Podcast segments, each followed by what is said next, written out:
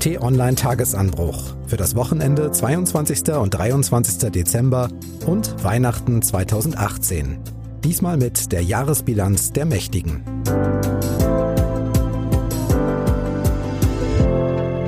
Herzlich willkommen im Wochenende und dem Finale der Weihnachtszeit. Mein Name ist Marc Krüger und bei mir ist T-Online-Chefredakteur Florian Harms. Hallo.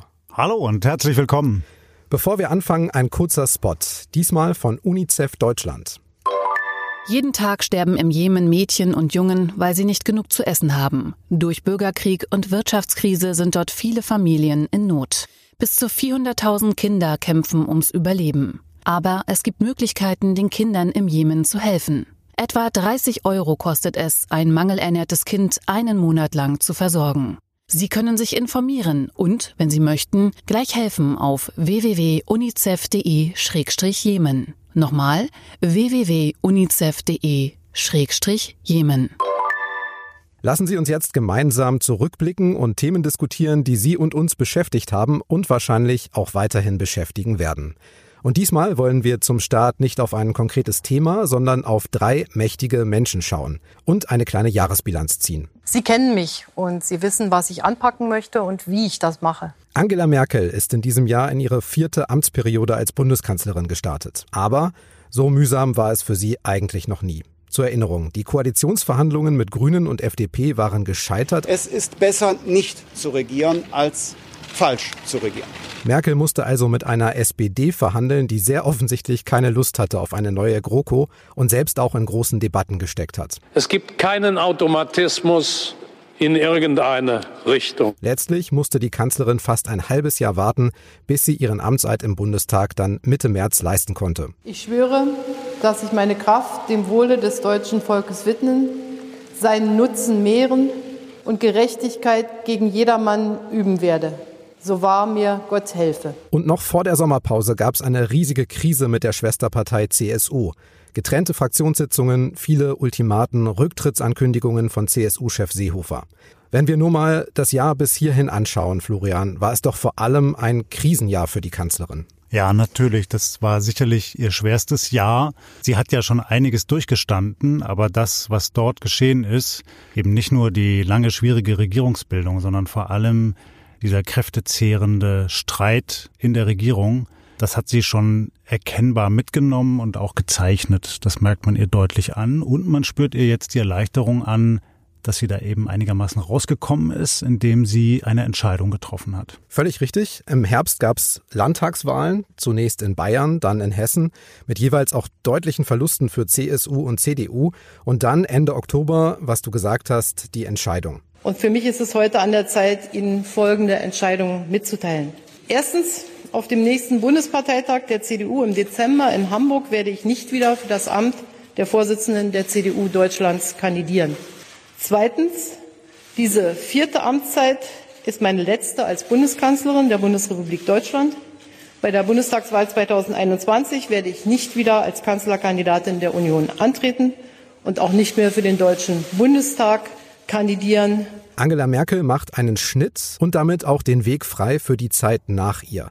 Wir haben ja damals im Tagesanbruch, Florian, ausführlich drüber gesprochen, deshalb vielleicht jetzt eher der Blick drauf mit etwas Abstand und dem Wissen, wer sich da für ihre Nachfolge in Position gebracht hat. Was hat dieser Schritt für Angela Merkel gebracht? Naja, jetzt mit Abstand kann man, denke ich, sagen, dass sie gerade noch die Kurve gekriegt hat. Das stand wirklich spitz auf Kopf dass ihre gesamte Regierungszeit eigentlich überschattet war von diesem unsäglichen Streit. Und hätte sie jetzt nicht wirklich dann quasi ihr Herz in die Hand genommen und wäre nach vorne gegangen, hätte gesagt, so, ich gebe jetzt eben den CDU-Vorsitz auf, ich mache Platz für etwas Neues, für neue Köpfe, für neue Ideen, dann wäre es ihr vermutlich so gegangen wie ihren Vorgängern, die alle es nicht geschafft haben, als Kanzler eben rechtzeitig einen Schritt zurückzugehen und ihre Nachfolge zu regeln. Merkel war kurz davor, in dieselbe Falle hineinzulaufen. Und ich denke, das kann man ihr jetzt schon hoch anrechnen, dass sie einen großen Schritt gegangen ist und das richtig angepackt hat. Das heißt noch nicht, dass sie jetzt aus allen Schwierigkeiten raus ist. Denn sie bleibt ja weiter Kanzlerin und sie hat weiter diese Probleme vor sich mit einer CSU, die in einem Selbstfindungsprozess gefangen ist, die sich neu aufstellt, mit einer SPD, die in einer existenziellen Krise ist, aus der sie im Moment erkennbar jedenfalls nicht herauskommt, und mit einer eigenen Partei, die im Moment in zwei Lager gespalten ist. Wird man mal sehen, wie sich das noch ausgeht. Aber die Kanzlerin hat auch so ein bisschen für neues Führungspersonal in der eigenen Partei gesorgt. Ihre angenommene Wunschnachfolgerin Annegret Kramp-Karrenbauer hat es knapp geschafft. Der CDU-Parteitag Anfang Dezember hat sie zur CDU-Vorsitzenden gewählt. Aber auch Friedrich Merz ist ja wieder gekommen. Das heißt, sie hat die Kurve gekriegt und den Weg für die Zukunft freigemacht. Oder steht diese Spaltung, von der du sprachst, im Vordergrund? Beides. Ne? Beides. Also auf der einen Seite eben ja, das ist ihr anzurechnen. Sie hat einen Weg eröffnet, für die Partei einen Neuanfang zu gehen. Und den hat man ganz stark gemerkt auf diesem Parteitag in Hamburg. Das war mit den Händen zu greifen. Eine große Euphorie ja, über diese neuen Debatten in der Partei, diese innerparteilichen demokratischen Elemente. So. Auf der anderen Seite ist dieser Bruch zwischen den beiden Lagern noch lang nicht gekittet. Und ich denke, das kann man so deutlich sagen. Frau Merkel möchte mit Herrn Merz nichts zu tun haben. Das ist einfach so. Er hat sich ja jetzt quasi über die FAZ mit seinem Interview beworben, kann man regelrecht sagen, für ein Ministeramt in der Bundesregierung. Und Merkel hat ihn kühl abtropfen lassen. Hm. So, die will mit dem nichts zu tun haben. Das ist, sind alte Wunden. Sie weiß, das ist ein großer Rivale, vielleicht einer sogar der gefährlichsten, den sie je hatte und sie möchte jetzt auf den letzten Metern ihrer Kanzlerschaft nicht mit sich mit dem herumschlagen. So, das kann man verstehen unter machttaktischen Gründen. Man kann das aber auch falsch finden aus inhaltlichen Gründen. Lass uns noch mal politisch auf das Jahr der Kanzlerin schauen. Was hat Angela Merkel in diesem Jahr erreicht? Ich erinnere mich da tatsächlich neben den Dingen, die wir schon angesprochen haben, vor allem an Auslandsreisen und Gipfeltreffen. Fällt dir noch innenpolitisch vielleicht was ein? Naja, schon einiges. Aber ja, nochmal zu den Auslandsreisen. Das ist aber eine typische Entwicklung eigentlich bei allen Kanzlern in Deutschland, dass sie auf den letzten Metern sich eher auf die Außenpolitik konzentrieren, weil das tatsächlich sehr komplex ist, sehr viel Einsatz, sehr viel Arbeit braucht und aber auch natürlich ein gewisses Renommee mit sich bringt. Wenn man da eben in der großen Halle des Volkes bei dem chinesischen Staatschef sitzt oder im Weißen Haus von Donald Trump empfangen wird, das produziert tolle Bilder, große Geschichten, die kann man überall lesen lesen und dann freut man sich drüber. Aber innenpolitisch, ja, ist natürlich auch einiges passiert und dieser ganze unsägliche Asylstreit sollte nicht darüber hinwegtäuschen, dass die große Koalition, über die wir so viel geschimpft haben, mit der wir so hart ins Gericht gegangen sind, natürlich trotzdem einiges auf den Weg gebracht hat jetzt. Und das haben wir jetzt gesehen, gerade noch vor Beginn der Weihnachtspause, dass einige Gesetzesinitiativen, interessanterweise auch viel auf Initiative der SPD, dann eben doch ins Parlament gebracht worden ist und jetzt im nächsten Jahr umgesetzt werden soll. Gut, dann mächtige Person Nummer zwei, Donald Trump, US-Präsident. Es ist unmöglich, alles, was da passiert ist, konkret zusammenzufassen, aber eins begleitet ihn durchs gesamte Jahr. Das sind Personalprobleme. Erst in dieser Woche hat sein Verteidigungsminister James Mattis seinen Rücktritt angekündigt. Auch andere sind gegangen oder rausgeschmissen worden, darunter der Außenminister, der Innenminister, Sicherheitsberater und Behördenchefs. US-Medien haben mal durchgezählt und kommen in knapp zwei Jahren Trump auf 37 Personalwechsel in Top-Positionen. Du hast dazu im Tagesanbruch geschrieben, Narzissten sind unfähig zum Teamwork und ich ahne, dass du damit Donald Trump die Schuld gibst. Ja, schon. Ähm, ich denke, und das ist ja auch vielfach beschrieben worden, welchen Charakter er hat, dass das sehr schwierig ist, mit ihm zusammenzuarbeiten und er das möglicherweise gar nicht will.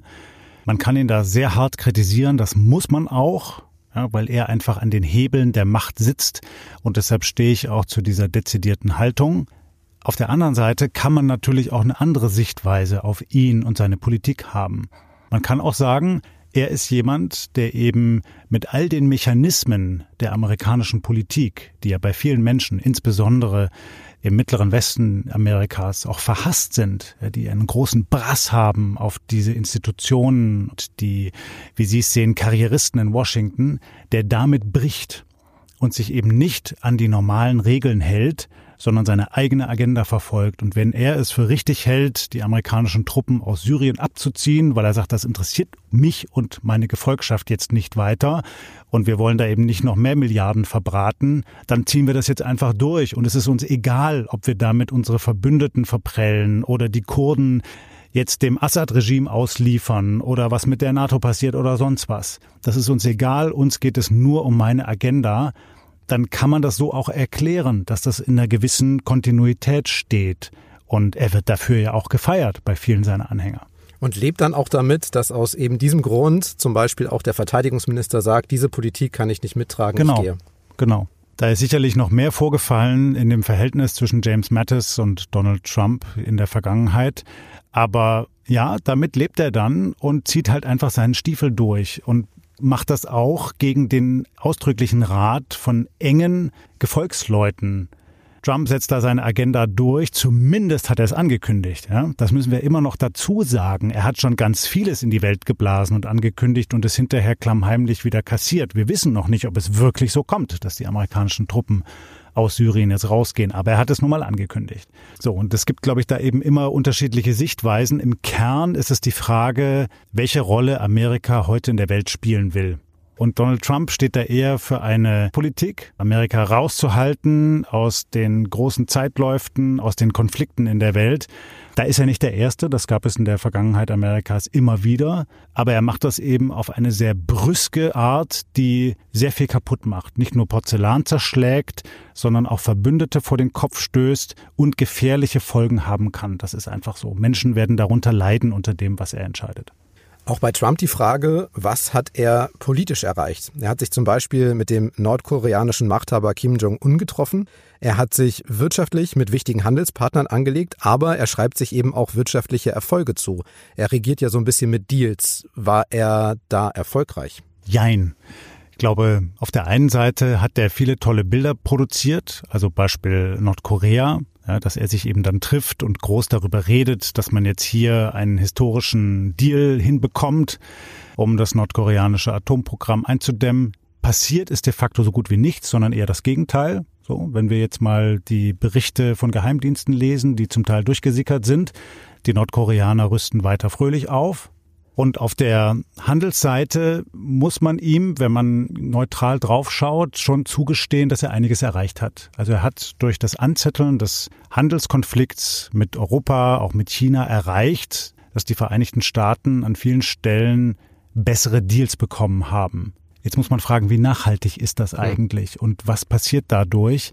Denn er hat zugleich damit natürlich bewirkt, dass das Vertrauen in Amerika, in eine berechenbare, stabile amerikanische Politik total zerdeppert worden ist. Also wenn man heute mit Diplomaten im Berliner Regierungsviertel spricht, dann schlackern einem die Ohren. Die gehen davon aus, dass Amerika unter der Ägide von Donald Trump komplett unberechenbar ist. Man überlegt auch sehr genau, wie man eigentlich an welcher Stelle mit Amerikanern überhaupt noch zusammenarbeitet, wo man Informationen mit ihnen teilt, wo nicht. Und es führt de facto dazu, dass es hier in Europa eine Entwicklung gibt, sich sehr viel stärker auf die eigenen Stärken zu besinnen und eben zu versuchen, nicht mehr so stark abhängig zu sein von Amerika. Auch das kann man wieder differenziert sehen. Das hat Vor- und Nachteile. Kann man sagen, endlich ist es mal soweit. Auf der anderen Seite in einer globalisierten Welt, in einer politisch sehr instabilen Welt mit gigantischen Herausforderungen, was beispielsweise das Thema Migration anbelangt oder die Klimakrise, da kann man nur multilateral gewinnen. Da muss man eng zusammenarbeiten zwischen den Staaten und Regierungszentralen. Und genau das torpediert Herr Trump. Lass uns noch in die andere Himmelsrichtung schauen, von Westen nach Osten. Mächtige Person Nummer drei, Wladimir Putin. Seit dem Jahr 2000 in Russland entweder Präsident oder Ministerpräsident, also auch noch länger in Spitzenämtern als Angela Merkel. Und wenn ich mir die Berichte zum Thema Putin anschaue, dann geht es meistens tatsächlich um Bedrohung oder Konflikte. Nur mal ein paar Worte. Krim-Krise, Streit mit der NATO über Abrüstungsverträge, Militärübungen, Russlands Rolle dann im US-Wahlkampf, in der Ostukraine und im Syrienkrieg. Zuletzt warnte Putin dann davor, die Gefahr eines Atomkriegs nicht zu unterschätzen. Putin also ein Mann im Krisenmodus. Stimmt das so? Ja, sicherlich, zumindest wenn es um die Außenpolitik geht. Aber auch im Inland hat er immer wieder mit Krisen und Herausforderungen zu kämpfen. Das Wesentliche, was die Russen interessiert, ist die Wirtschaftslage und die hat sich nicht gebessert. Erst recht nicht durch die Sanktionen, aber auch dadurch, dass sich die Wirtschaft nicht schnell genug weiterentwickelt. Von einer, die von Bodenschätzen abhängig ist, also Öl und Gas, hin zu einer, die viel stärker selbst ins Produzieren kommt oder in eine Dienstleistungsgesellschaft sich verwandelt. Das ist eine große Herausforderung. Das ist sehr schwierig für Putin. Und er versucht dann natürlich weiter die Menschen hinter sich zu scharen. Und das macht er zum Teil, das muss man einfach so sagen, mit perfiden Tricks. Zum Beispiel dadurch, dass er Konflikte im Ausland befördert. Entweder anzettelt oder befördert und damit eine Art Feind im Ausland kreiert, der dann wieder dazu führt, dass er den Russen sagen kann, schaut mal dort unten in der Ukraine, schaut mal dort in Syrien, dort lauert die eigentliche Gefahr, nämlich die verwestlichten Ukrainer oder der islamische Staat, da müssen wir reingehen, die müssen wir bekämpfen, das ist unsere wichtigste Aufgabe. Und alles andere, wie zum Beispiel die Probleme im Inland, stellen wir zurück. Aber es hätte ja in diesem Jahr zum Beispiel auch eine Möglichkeit gegeben. Es gab diese Fußball-WM da in Russland. Wir Deutsche reden da nicht so ganz gerne drüber. Ähm, aber das wäre ja auch eine Möglichkeit gewesen, nochmal innenpolitisch mehr nach Russland zu gucken. Ist da was hängen geblieben bei dir? Es geht sehr selten eigentlich um Wirtschaft. Es geht meistens um russische Außenpolitik. Ja, weil wir viel stärker von der betroffen sind natürlich. Deshalb müssen wir viel darüber berichten. Das hat einfach konkrete Folgen. Ja? Wenn äh, Russland in Syrien interveniert. Und sei es nur die Folge, dass am Ende mehr Flüchtlinge aus dem Land kommen, so die am Ende vielleicht irgendwann hier vor Europas Türen stehen, auch vor Deutschlands Türen.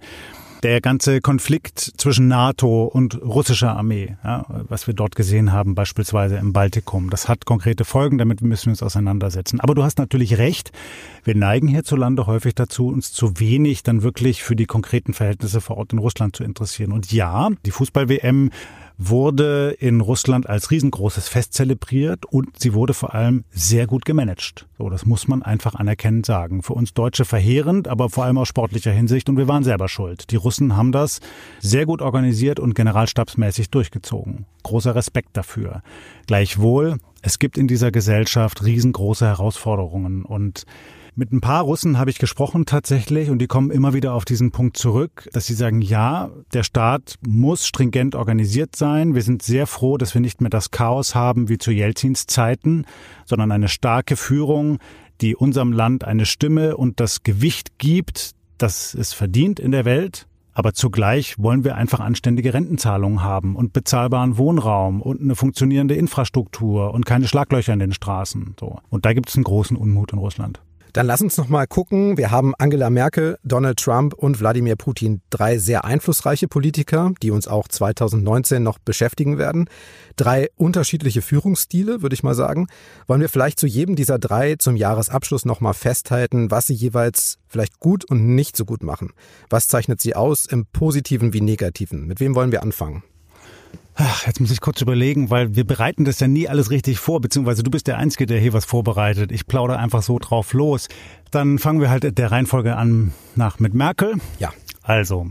Was macht sie gut, was macht sie nicht so mh, gut? Ähm, Frau Merkel, denke ich, hat immer wieder den Fehler gemacht, dass sie über sich und ihre Politik nicht gut genug gesprochen hat, beziehungsweise sie nicht gut genug erklärt hat. Das fällt im ganzen Regierungsbetrieb auf, aber auch in der Bevölkerung. Also sie hat immer wieder Entscheidungen getroffen, die sie mehr oder weniger einsam mit ihrem engsten Beraterstab gefällt hat und dann durchgezogen hat. Und sie hat wenig um Zustimmung geworben. Das ist ein großes Problem in ihrer Regierungszeit. Positiv fällt auf, dass sie Deutschland Stabilität Qualität verleiht. Da ist sie wirklich großartig drin. Wenn wir uns mal umschauen in der Welt oder auch in Europa, überall Krisen, Instabilität. Schauen wir nach Frankreich mit den Gelbwesten, schauen wir nach Italien mit der Finanzkrise, nach Osteuropa mit den Populisten, ganz zu schweigen von den Briten, ja, die da oben auf ihrer Insel wirklich komplett durchdrehen. Entschuldigung, sage ich jetzt einfach mal so. Und Frau Merkel verleiht Deutschland Stabilität in Europa und in der Welt. Große Leistung. Dann Wer Donald, kommt als nächstes? Donald Trump, Donald Trump. würde ich sagen. Schmeiß ich mal rein. Boah, da machst du es mir echt schwer, weil über den kann man natürlich viel Kritisches sagen. Und da muss ich mich gleich, glaube ich, gar nicht lang mit aufhalten. Das ist einfach verheerend, wie er in der Welt auftritt, wie er mit anderen Staaten umgeht, wie er mit Minderheiten umgeht. So. Auf der anderen Seite ist er jemand, und da knüpfe ich an an das, was wir gerade gesagt haben, der eben Menschen in Amerika eine Stimme gibt, die lange keine Stimme hatten die den Eindruck gehabt haben, dass das System Washington abgekapselt, elitär irgendeine Politik macht, die nichts mehr mit den Nöten der Menschen im Land zu tun hat. Und da muss man sagen, da bringt Donald Trump auch einen frischen Wind hinein. Und die amerikanische politische Kaste schaut sich das sehr genau an und wird sich ein Stück weit stärker auf die Bedürfnisse dieser Menschen einstellen. Das ist vielleicht ein positiver Aspekt. Und dann bleibt noch Wladimir Putin. Auch da bin ich gespannt. Putin, ja. Also es ist wirklich hochgradig zynisch, welche Außenpolitik er verfolgt, wie er mit dem Schicksal und dem Leben von Menschen spielt. Wenn wir uns die Intervention in der Ukraine ansehen, die Intervention in Syrien, wo es nicht darum geht, irgendwie Zivilisten vor dem islamischen Staat zu schützen, sondern einfach einen Verbündeten zu halten, nämlich das Assad-Regime und eine Einflusssphäre für Russland dort im Nahen Osten. Das ist zynisch und das entspricht einfach seinem politischen Stil, den man sicherlich mit seiner Geheimdienstvergangenheit erklären kann. Auf der anderen Seite auch hier, Putin hat ja nicht die Aufgabe, uns zu gefallen hier im Westen, ja, oder uns nach dem Mund zu reden oder Politik zu machen, die uns jetzt hier voranbringt, sondern er ist der russische Präsident und er muss sich um die Interessen der Russen kümmern. Und da muss man einfach sagen, er hat nach wie vor viele Anhänger in seinem Land, weil er es eben geschafft hat, diese schwierige Situation, die Sowjetunion ist zusammengekracht, dann gab es große, große Probleme, vor allem wirtschaftlicher Art. Es gab das instabile Regime der Jelzin-Jahre, ja, Demokratie auf der anderen Seite, aber verheerende wirtschaftliche Probleme, Ausverkauf an Oligarchen auf der anderen Seite. Da ist er gekommen und hat da sehr viel mehr Planbarkeit und Stringenz reingebracht und hat auch diese Oligarchen, von denen ja viele eher Gangster sind, ein Stück weit zurückgepfiffen. Nicht alle. Und ja, da sind auch viele verwoben mit dem gegenwärtigen System im Kreml. Aber er genießt da schon bei vielen Menschen Anerkennung in Russland. Und man muss das einfach so sagen, er ist auch hierzulande in seiner Art, selbst wenn wir sie häufig zynisch schimpfen mögen, ist er ein Stück weit ein verlässlicher Partner.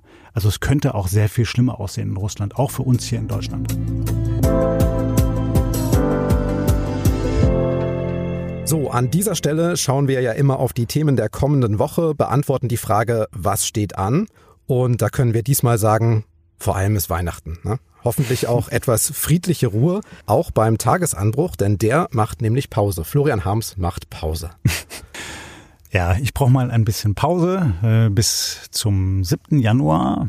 Dann erscheint der Tagesanbruch wieder und so eine Pause, so eine Zäsur ist ja auch immer eine ganz gute Gelegenheit, mal zurückzuschauen auf zwölf sehr spannende, aber auch ein bisschen anstrengende Monate, in denen wir mit der Redaktion viel gearbeitet haben, hart gearbeitet haben, ich denke auch einiges erreicht haben und vor allem eine Gelegenheit, allen Leserinnen und Lesern und Zuhörerinnen und Zuhörern des Tagesanbruchs herzlich zu danken für ihre Treue, die Zeit, die sie mit uns verbringen und auch die vielen Reaktionen, im Guten wie im Schlechten. Also wir haben unglaublich viel Lob bekommen, aber auch Kritik, Anregungen und das bringt uns voran. Dafür ganz herzlichen Dank an Sie alle.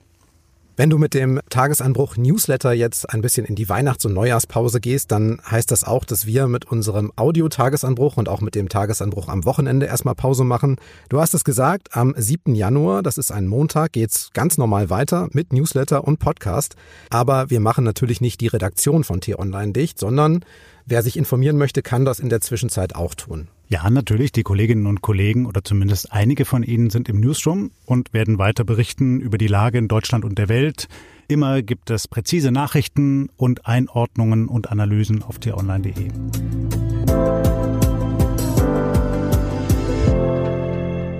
Dann sage ich vielen Dank, dass Sie uns zugehört haben. Dieses Mal und auch in den vielen Ausgaben davor in diesem Jahr. Tatsächlich haben wir fast 240 Tagesanbruch-Ausgaben produziert. Oh Gott. Montag bis Freitag gemeinsam mit unserem Partner Detektor FM. Wir haben aber auch 19 Ausgaben am Wochenende gemacht. Alles ist immer um 6 Uhr morgens fertig für Sie auf den Sprachassistenten von Amazon und Google, bei Apple Podcasts, Spotify, Deezer, auf unserer Homepage und in der Podcast-App auf Ihrem Smartphone. Am einfachsten ist es, wenn Sie auf Abonnieren klicken, dann verpassen Sie keine Ausgabe, auch nicht die nächste am 7. Januar. Wir freuen uns auf Sie und sagen Tschüss für heute und für dieses Jahr. Tschüss, frohe Weihnachten und kommen Sie gut ins neue Jahr.